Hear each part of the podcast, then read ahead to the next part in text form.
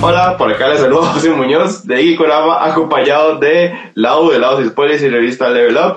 Vamos a hablar de noticias eh, geeks de esta semana. Estuvimos haciéndolo en live por Instagram, que es donde se graba esto y después queda como un podcast.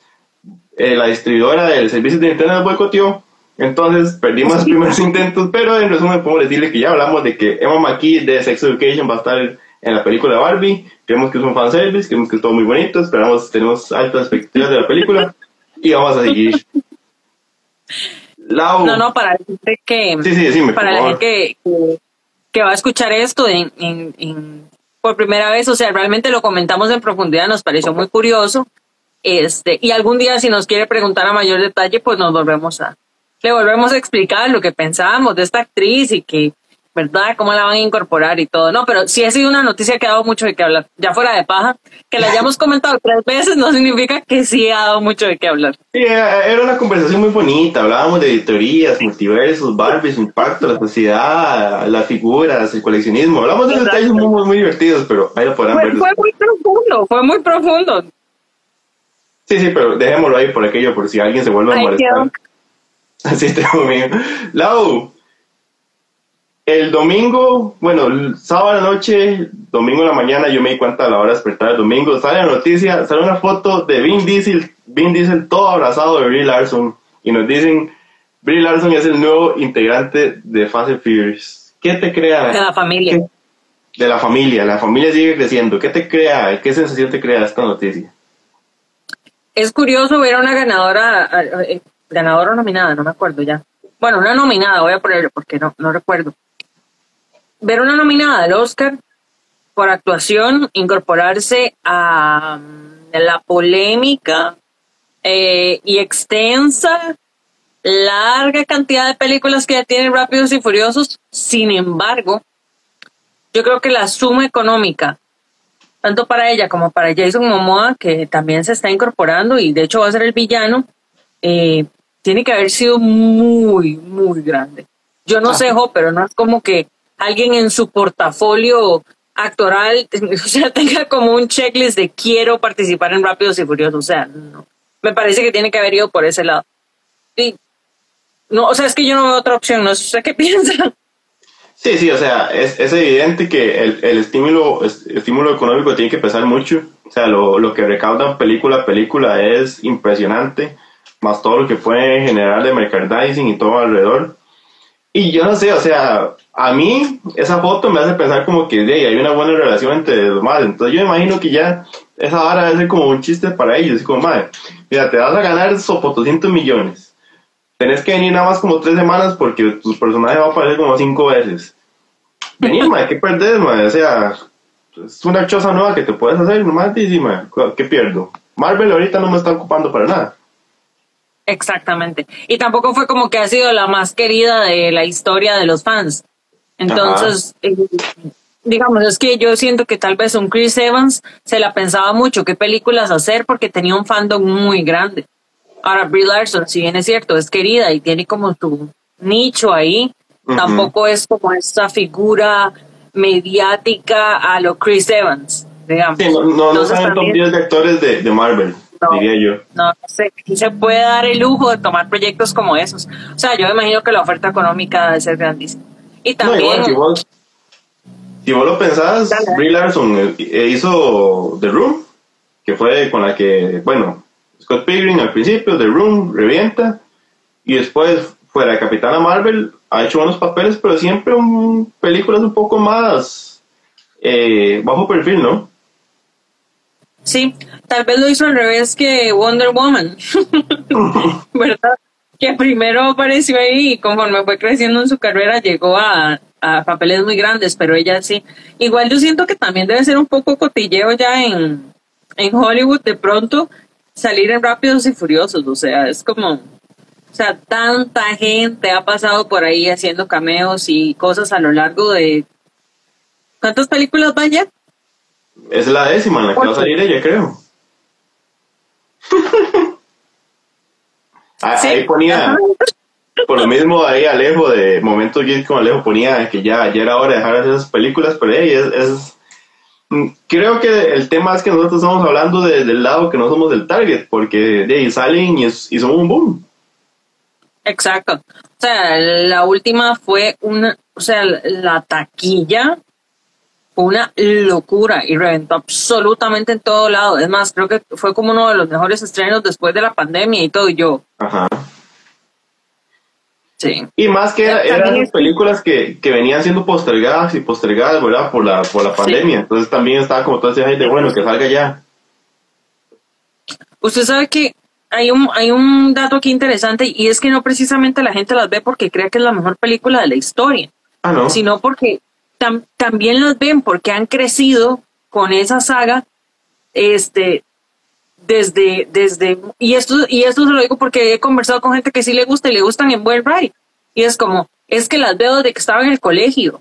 O sea, he visto, acabo de ver estos personajes, me sé las historias que conecta quién con quién, me encantan los carros, entonces uno es como, ok, y me imagino Bill Larson en esa posición también con esa cantidad de, dinero por medio, es como, esto, esto, es icónico en Hollywood. O sea, sí, bueno, o sea, ya salió Charlize Theron, digamos, ya también es como, o sea, usted puede ser una buena actriz y salir ahí aparentemente. Y igual yo creo, yo creo que también una cosa importante es como que la película ya es autoconsciente de lo ridícula que es y lo que espera la gente, porque nada más lo más ya se proponen como, bueno, ¿cómo vamos cada vez over the top? Llegamos a este punto, ¿cómo lo superamos? Ya llegamos al espacio y cómo vamos a seguir en eso. Entonces yo creo que por lo menos la película es, la misma película no se toma tan en serio. Sí, sí, sí, ya ellos saben también, ya ellos saben y, y cuando se trata como de, de, de, ciertas tramas y cosas, ellos mismos hacen como un poco broma al respecto, como estos, es que yo no me sé los nombres de los de otros personajes que fueron la última vez casi que al espacio y todo, y yo decía, bueno, al menos toda la escena fue súper llena de humor y no fue una situación que realmente usted sintiera tensión en ningún momento. Entonces, me hubieran tratado de vender un momento interestelar y yo. y me hubiera muerto Bueno, ahí Angie nos pone que esa madre parece Gossip Girl. Todo el mundo ha salido. Que dice que Ernesto no está porque si no se hubiera vuelto loco con la referencia de Gossip Girl. Eh, Alejo pone que para él es sorprendente como hoja la plata. Y Alex Villa nos pone, man, no entiendo cómo esas películas son famosas del mismo punto. Y saludos a Marcos Prado que anda por ahí también. Y vamos a ver si tenía un comentario. ¿Cómo se da cuenta lo viejo que estás? Rápido y Furioso cuando estás en el cole, ¿eh? sí, es una buena forma de, medirlo.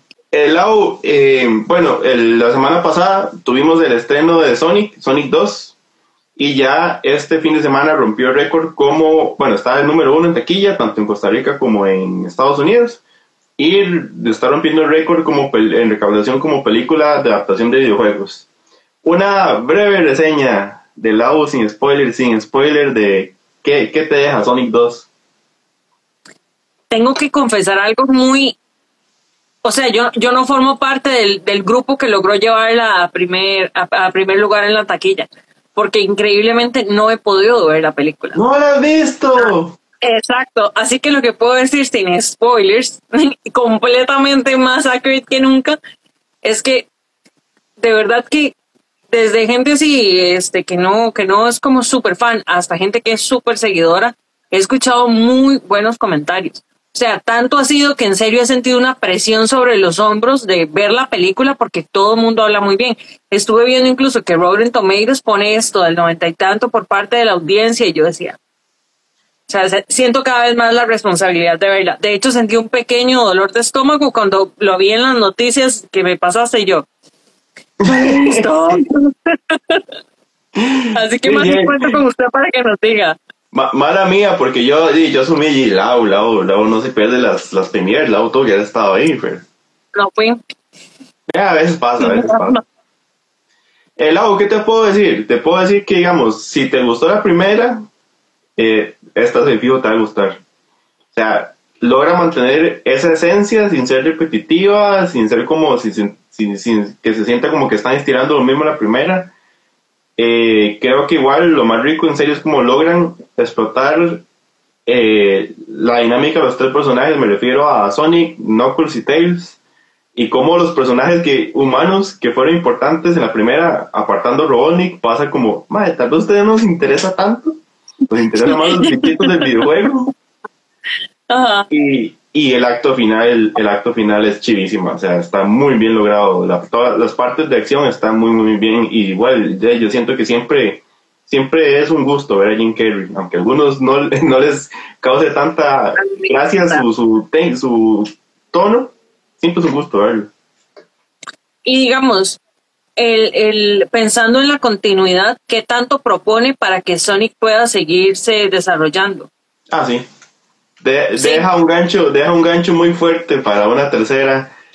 O sea, digamos, digamos que se vuelva Paramount se vuelva loco y diga, no, no, no, vamos a dejarlo ahí. No, no queremos seguir generando cantidades absurdas de dinero. Eh, podría, podría cerrar bien ahí. Pero, o sea, deja un gancho sencillo y funcional ahí para, para crear una perfecta una 3. Ah, bueno, eso es muy bueno saberlo porque normalmente las adaptaciones de videojuegos, al menos las que tengo más presentes, las que han sido más, eh, como tal vez más polémicas, dejan el gancho y nunca pasa nada. Ah, sí, pero es porque no recaudan o, o, la crítica las despedaza o que no ha sido el caso de Sonic. Exactamente. De hecho, Sony realmente se, se logró posicionar no solo con el público, este, que ya seguía la, la digamos, como la, es que se dice franquicia. Sí, sí, sí, pues con la franquicia. Sí, sí, digamos, como que, como que creció jugando el videojuego y toda la cosa, hasta los chiquititos que no tienen ni la menor idea de que era Sonic, pero ya, ¿verdad? Entonces ahora, eh. ahora los atraparon por este lado. Eso fue una cosa que me sorprendió, porque por lo menos en la primera que estuve yo, la, la, cantidad de niños que había era grandísima y los más estaban demasiado emocionados, los más vivieron la película de una forma y yo decía, pues ustedes cómo conocen a este tema, si este de mis épocas de videojuegos. Ustedes jugaron con Sonic, y ustedes no jugaron con Sonic, ¿qué les pasa? Para antes, Y, y es en serio, o sea, es, es como ya poder dimensionar el impacto que tuvo la primera película y como en serio un montón de chiquitos ahora Sonic es como ¡Ah! el héroe más y lo, y lo siguen y veían las mascotas y estaban vueltos locos. El, el, usted sabe si, no sé si se pueden decir marcas en, en, su espacio. Si el, si esta marca que dice, este, que Lema dice me encanta, sacó juguetes de esto. No he Recientemente. No, o sea, estaría bateando, no tengo, no tengo a alguien ahí, pero si, si alguien sabe si esa pequeña caja de emociones positivas eh, tiene, tiene regalitos de, del erizo azul, por favor que nos confirme.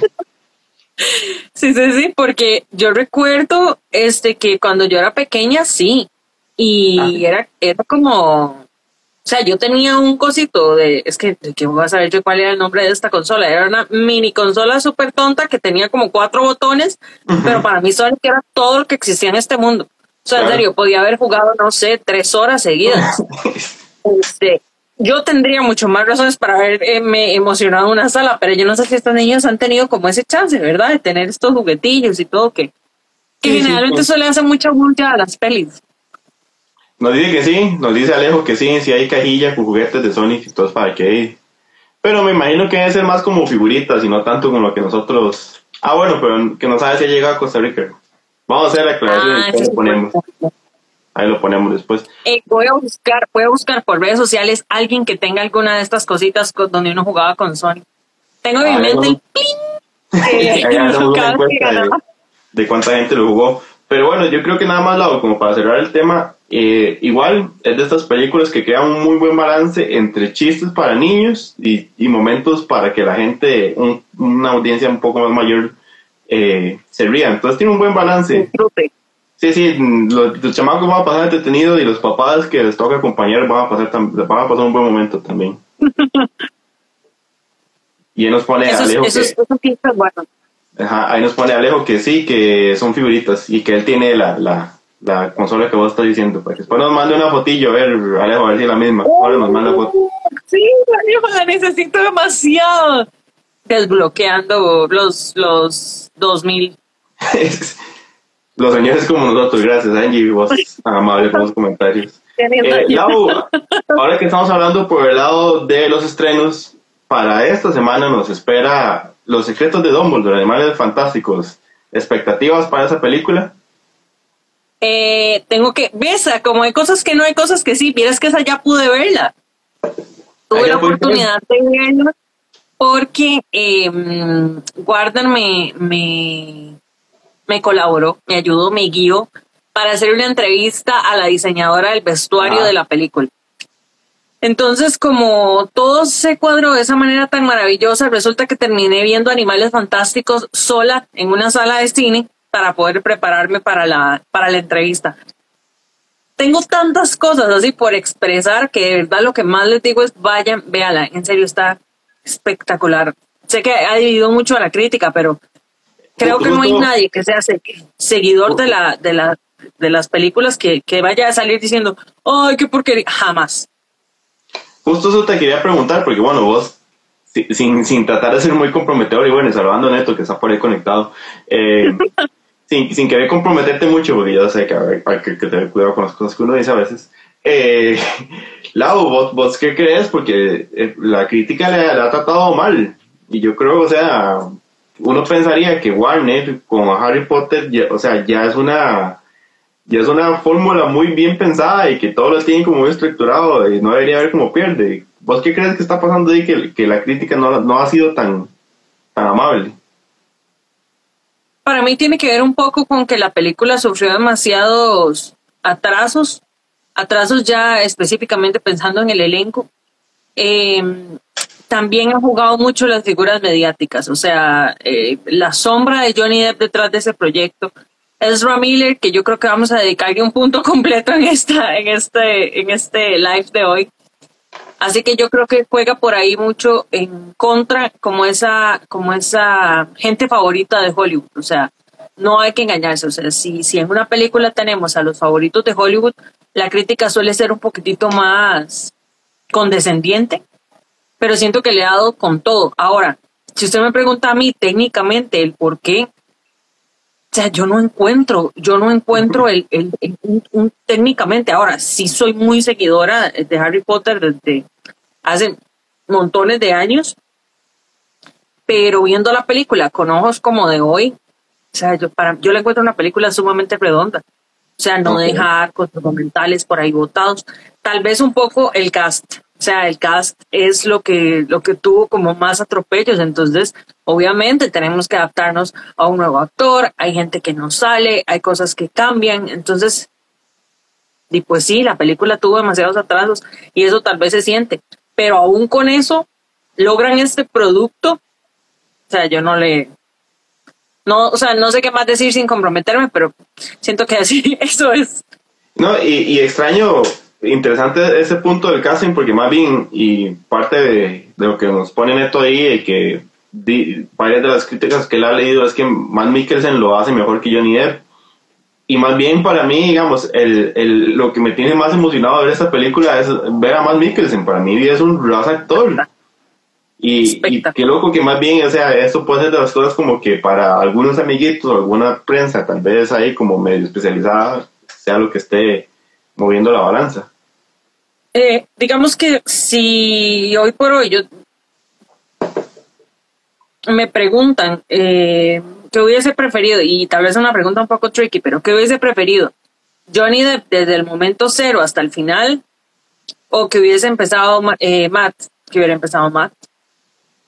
O sea, para mí, para mí es salir de la sala sintiendo que es espectacular, es como, ¿qué pasó aquí? O sea, ¿cómo, cómo lograron adaptar eso? Y vieras que eso- yo le pregunté a la, a la, a la diseñadora de vestuario cómo habían hecho, bueno, primero le pregunté si ella podía contar, porque, Warner, ¿verdad? Y todos los Ajá. temas de embargo y todo esto, ¿verdad? No sabía qué tan flexible iba a ser ella a contarme cosas. Entonces, siento de pronto esa espinita de preguntarle y, y lo saco así de la manga, ni siquiera estaban las preguntas y le dije que, que cómo había sido para ella crearle una imagen a un actor y un vestuario y trabajar de la mano con maquillaje y todo para crear un nuevo Grindelwald si ya existía uno. Y todo lo que lo que lo que se había creado era pensado en Johnny Depp así tal cual. Y me dijo algo muy inteligente me dice lo que pasa es que a Grindelwald lo hemos hecho ya tres veces porque en la primera película hay otro actor que, que es Grindelwald en encubierto toda la película. Tiene Correcto. su forma de vestir su forma de ser este, y su vestuario. Dice, luego tenemos una versión súper más loca y sedienta de poder, que fue cuando tuvimos a Johnny Depp con nosotros. Dice, y ahora tenemos a este que, que es un personaje que ya está consolidando el poder. Entonces, dice, yo realmente no le podría decir como que fue una fluctuación eh, como muy grande o algo así, fue lo que quiso dar a entender, este, porque ha habido como ya ese desarrollo del personaje, qué loco, entonces es el mismo personaje con varias caras, pero hasta ellos lo, supieron adaptar, entonces, o sea, no fue como que, ay, fue un caos y no hemos sabido qué, cero, o sea, sonó como la vara más natural del mundo. Y, es, es, parte de, porque o sea, yo recuerdo cuando salió la noticia de que, bueno, que Johnny Depp salía de la película y que entraba más Mikkelsen, y, y varias gente comentaba, pero, o sea, es que no, es que no puede haber otro actor que haga Grindelwald. Y, y era como, recordemos que toda la primera película Grindelwald fue otro maje, ¿verdad? o sea, exacto, exacto. Sí, sí, sí, sí. Y de hecho él tuvo que, si no me equivoco, tuvo que cerrar redes sociales porque la gente se fue ahí a, a hacerle una sirenita. Sí, sí. Y ya que no, no pudo existir. Es parte de eso, de esos fandom tóxicos a veces. Sí, no, mal. Bueno, pero ahora. Y esos son los que van a rescatar la película. O sea, ese mismo fandom tóxico es el que va a salir como, como los Pattinson Lovers. Todo se da la vuelta, todo se da la vuelta. Exactamente, excelente, excelente analogía esa. Lado, ahora que estamos hablando del lado de Warner y el lado de casting, podemos hacer la perfecta transición a lo que está pasando con Ezra Miller, que por otro desmadre, ya, ya se había agarrado a gol pues, con una madre y ahora tuvo un problema en Hawái. Warner llega y dice, bueno, tenemos que ver qué vamos a hacer con este madre, vamos a ponerlo en pausa. Yo creo que si Animales Fantásticos no hubiera estado tan así a vuelta a la esquina, hubiera salido raspando pero lo que está en peligro ahora es, es The Flash. A mí lo que más me da miedo de esto es lo que le ha costado a Warner con DC y que es ahora sobre la marcha se ponga creativo a resolver qué, hace sin un Flash, pero no sé qué sentís vos al respecto. Yo creo que, en serio, lo único más salado que DC es el coyote del Correcaminos. y son del mismo dueño. Exactamente. Es lo, es lo único más salado que, que, que DC. O sea, vamos a ver, le llegan al personaje que todo el mundo quiere, le llegan a algo súper taquillero, llegan pioneros a hacer un, un multiverso, van a hacer crossover de productos de ellos que han funcionado. O sea, es que cuando hablamos de DC, han funcionado productos súper bien y van a lograr hacer esa amalgama. Y absolutamente todo les cayó encima.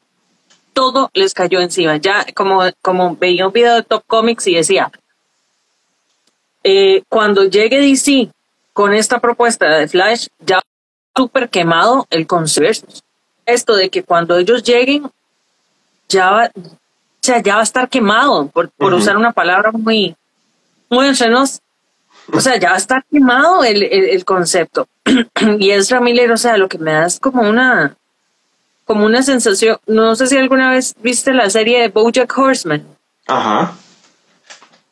E, esta clase de caos mediático que casi que pretende vetar a una persona pero pucha, nadie está hablando que él debería ahorita estar con ayuda psicológica, con apoyo, con, o sea, que alguien lo tenga, güey, de, de, redes sociales, que estén realmente trabajando eso, o sea, porque estamos hablando de una persona con muchísimo éxito que en serio está en un abismo en este instante y que se robó un pasaporte y que no sé qué y que amenazó a una gente en una casa y que yo decía, Dios santo, o sea, realmente hablemos de la persona, o sea, él no está bien.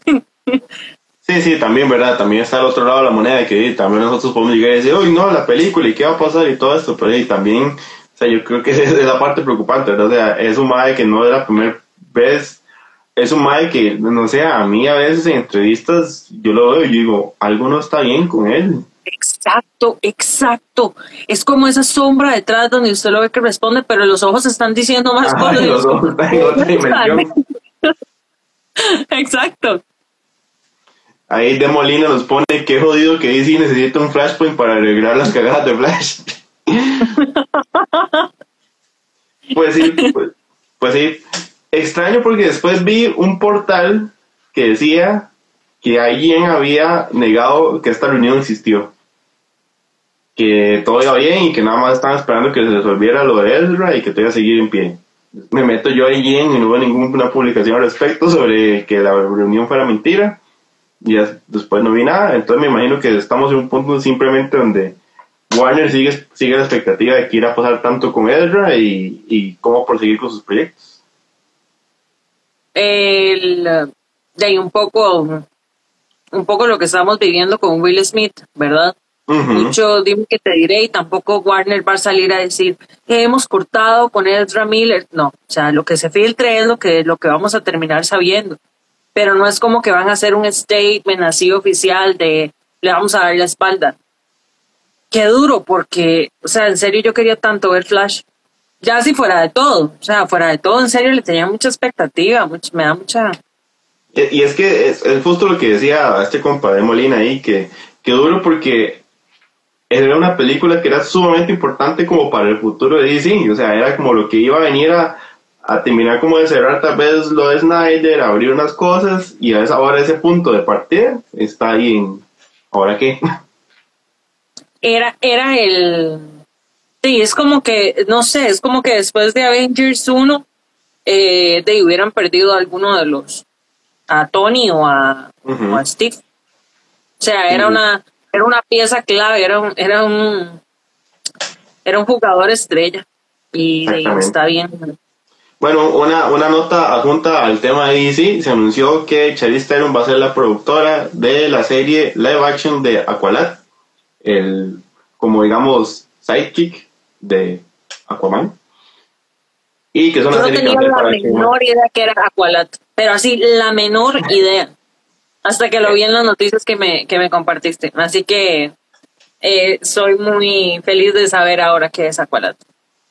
Sí, eh, es un personaje como, es de esos personajes que tienen toda la vida de existir, pero que como que hasta, el hasta hace poco va saliendo a, a la luz.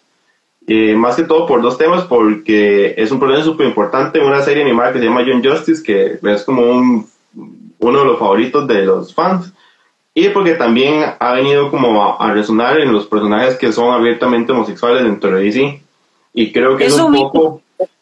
¿Mm? E, esa nota sí, sí me pareció verla como que era una apuesta también por ese lado y, había quienes incluso se atrevían como, como a decir esto de, de América Chávez y, y Aqualad representando una, o sea, como siendo fieles a que no hay que cambiar los personajes de su contenido original, sino que está súper bien que los traigan siendo lo que son, no cambiar a los que ya existían. Y yo, ah, mira qué cool. Sí, sí, pues bueno, el, el eh, Aqualad, digamos que el, su orientación sexual se hizo como más eh, pública recientemente, tal vez como en los últimos cinco años. Eh, pero el tema es que se dice que el, el, la novela gráfica se llama como You Bought Me the Ocean, una cosa así, y sí explora muy, muy de lleno esa parte. Entonces, que tengamos una temática ahí un poco más diferente de lo que hemos visto por lo menos del lado de los superhéroes de DC. Y qué, qué curioso, ¿verdad? Entonces de, también va para, para HBO, va para HBO más. Correcto. Sí, claro, es, es, una contrapropuesta, ¿verdad? A un contenido alternativo y, y, a lo como lo que está haciendo Disney Plus, ¿verdad? Que eventualmente la, el origen de Spider-Man también viene animado, uh American Chávez, que viene como para un público más adolescente. Entonces, DC va a seguir tratando con lo que tenga a la mano, ¿verdad? también la necesidad de, seguir generando contenido, ¿verdad? Para las plataformas. Sí, claro, claro, claro que sí. Hey, me dolió el atraso de Super Pets. Yo sé que no, no, no, no debería, pero, pero, no, pero esto. Sí, sí, ese reajuste de calendario estuvo muy, muy, dolió, estuvo concho. Eh, sí, exactamente esa es la palabra, concho. Fue muy brusco, fue muy brusco. No estaba esperando yo ese. yo me recuerdo ese día porque fue loquísimo, porque iban como saliendo una por una. Entonces uno decía, como, ay, madre, cagada, se atrasó esta. Pero aquella también. Pero esta también. Exactamente, exactamente. Al final era como, bueno, hoy es un día muy triste para haber esperado algo de DC. sí, exacto, exacto. Lau, no, no sé si a vos te ha pasado alguna vez que hay una serie que vos no agarraste en su momento que salió y todo el mundo te dice, Lau, esa vara es chivísima, no sé qué, y tenés que verla, y todo el mundo, y es favorito de los fans. Pero ya es una serie tan larga que por su por eso mismo te da pereza verla. Eh, exactamente. Por ejemplo, por ejemplo, Ozark. Ok. O sea, en, en serio, en serio, yo sé que es muy buena y yo sé que todo el mundo estaba muy emocionado, pero es que ya había pasado tanto. Y yo es que voy tan atrás de esta situación. Bueno, un, un youtuber, para tratar de convencer a su novia a ver Naruto, se dio a la tarea de editarlo y entre flashback y rellenos le quitó 115 horas y el Maya tiene, al mejor estilo Zack Snyder, el Maya tiene su Oceanic, o- eh, Oceanic Cut. Yo pensé que este que esta introducción era por otra noticia de Ah, no. otra ese es el punto de giro, no lo voy a venir. Sí, sí, yo estaba, espera, yo ya estaba listo para hablar de Better Call Saul y yo, por ejemplo, en Better Call Ah, ahí, ¿verdad? Una Bueno, vez estuve, pone un ejemplo, One Piece. One Piece a mí me pasa eso. O sea, yo no puedo ver esa serie porque simplemente va demasiado, demasiado. Hace unos días vi un meme en, en ahí en la revista que subió alguien de, de nuestro equipo que tenía que ver con el relleno de Naruto, pero lástima que no me acuerdo, pero era así como que como que daba justo a entender eso de que que Naruto quedaría como así si le quitáramos todo el todo el todo el relleno. Y yo decía, a veces de verdad las historias son tan buenas que se prestan para que uno se coma todo el relleno. Porque es que, o sea, no es con cualquier historia con la que puedes meter esa cantidad de relleno. Tiene que ser que realmente se, te esté atrapando lo otro, porque uno está como desesperado por ver qué es lo que va a avanzar de la historia y por eso se va comiendo todo lo demás, pero, Exacto. pero, pero bueno, él, él realmente quería que ella lo viera, así que eh, donde sea que estés, hiciste algo muy bueno por la humanidad, porque ahora hay más posibilidades de que más personas vean Naruto. Eh, en el, ¿cómo se llama el youtuber? Para llamarle así al cut de él, O- Oceanis. Oceanis Cut. Exacto, exacto. Bueno, y Release, release de One Piece, Oceanis Cut, y así, etcétera. es- esos, son, esos son gestos reales de amor. Bueno, ahora sí, pasemos a la noticia que vos, vos pensaste que yo iba a decir. Se reveló que para la última temporada de Better Call Saul vamos a tener otra vez la aparición de Walter White y Jesse Pinkman. O sea, Aaron Paul y Brian, Cran- Brian Cranston, ¿verdad? Ujú, Bryan Cranston. ¿Vos seguís esa serie? ¿Te quedaste en Breaking Bad? me quedé en Breaking Bad y creí que por eso iba, eh, que, que por ahí iba el tema, porque ya había pasado tanto tiempo eh, que, o sea, como que qué cool ver este regreso ahorita, pero o sea, no sé si, no sé si me voy a ver seis temporadas para ver eso o voy a ver ese capítulo aislado. O sea, es que es, Sí, es sí, too sí. much. ¿Qué, qué fenómeno más extraño, ¿verdad? Porque, o sea, yo creo que Breaking Bad se separa de la mayoría de series, o sea, para vos ves páginas, creo que Rotten Tomatoes y vos IMDb y todo el mundo te va, te va a decir que es la mejor serie o que tiene el, el episodio perfecto, o sea, siempre es una serie que yo no creo que alguien hable mal de esa serie. Y que vos Es Ozymandias, estilo- ¿verdad? ¿Perdón? Ozymandias, es el capítulo que todo el mundo Ajá. idolatra. Exacto.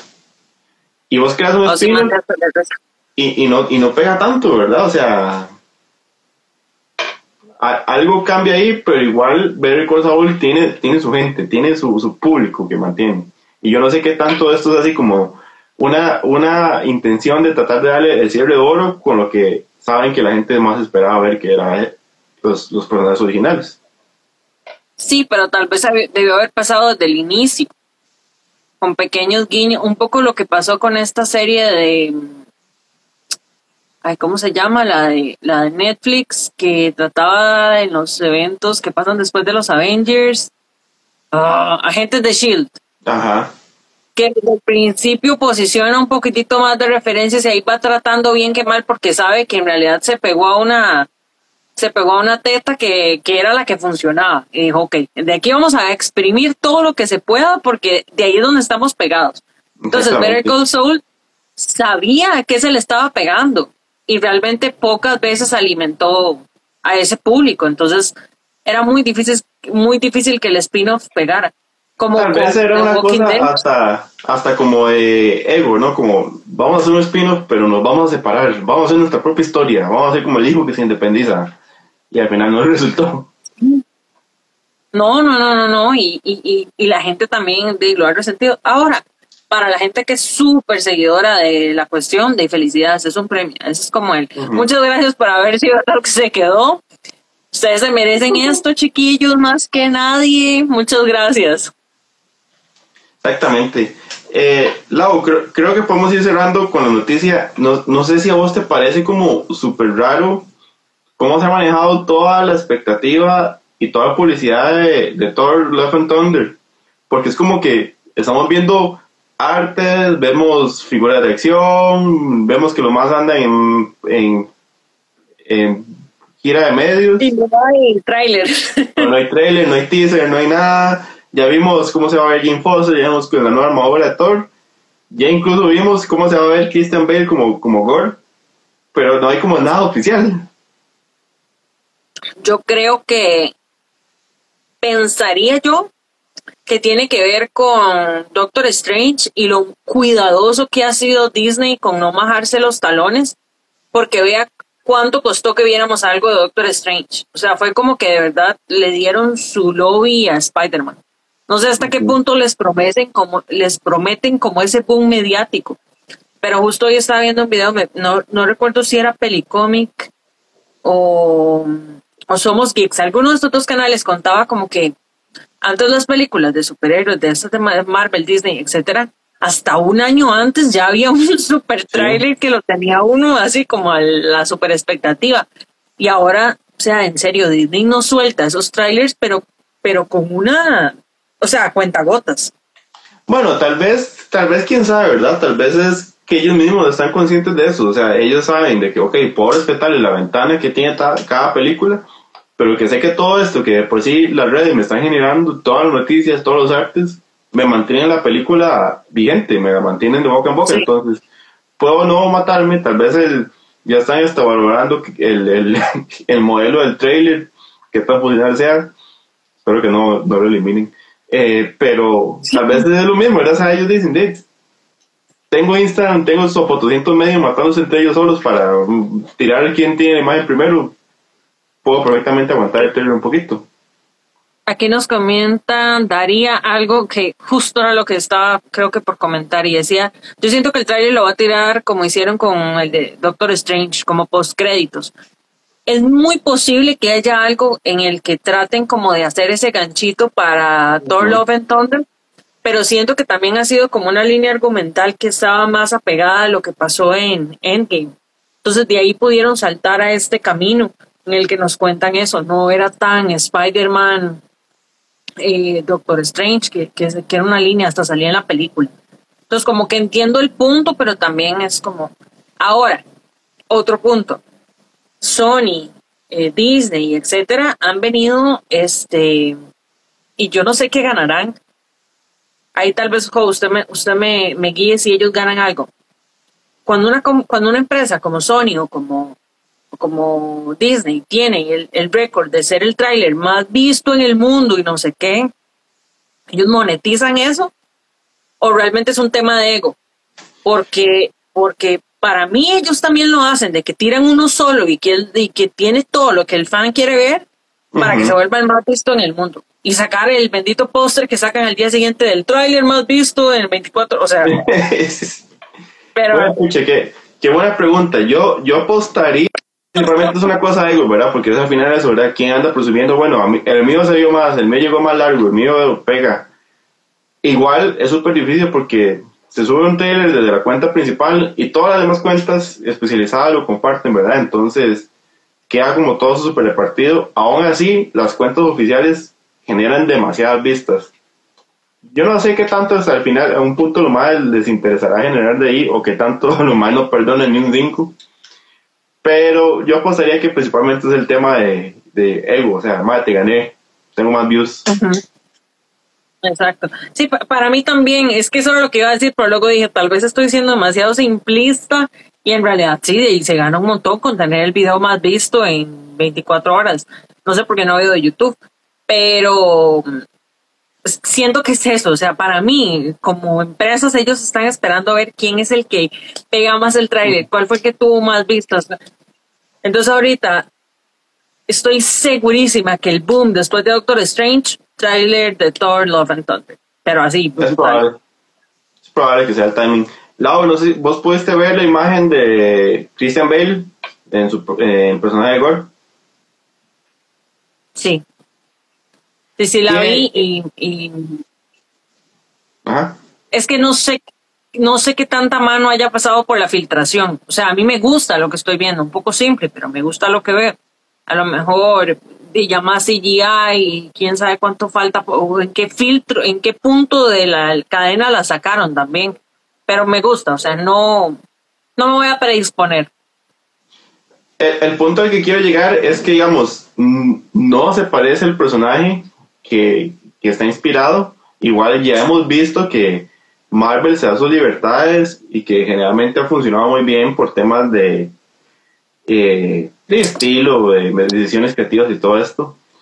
Pero te quería preguntar más que todo esto, porque digamos, si vos tenés un personaje, un actor del calibre de Christian Bale, yo creo que vos querés preservar esa, ese, esa gesticulación, su expresión, que la gente vea que es Christian Bale.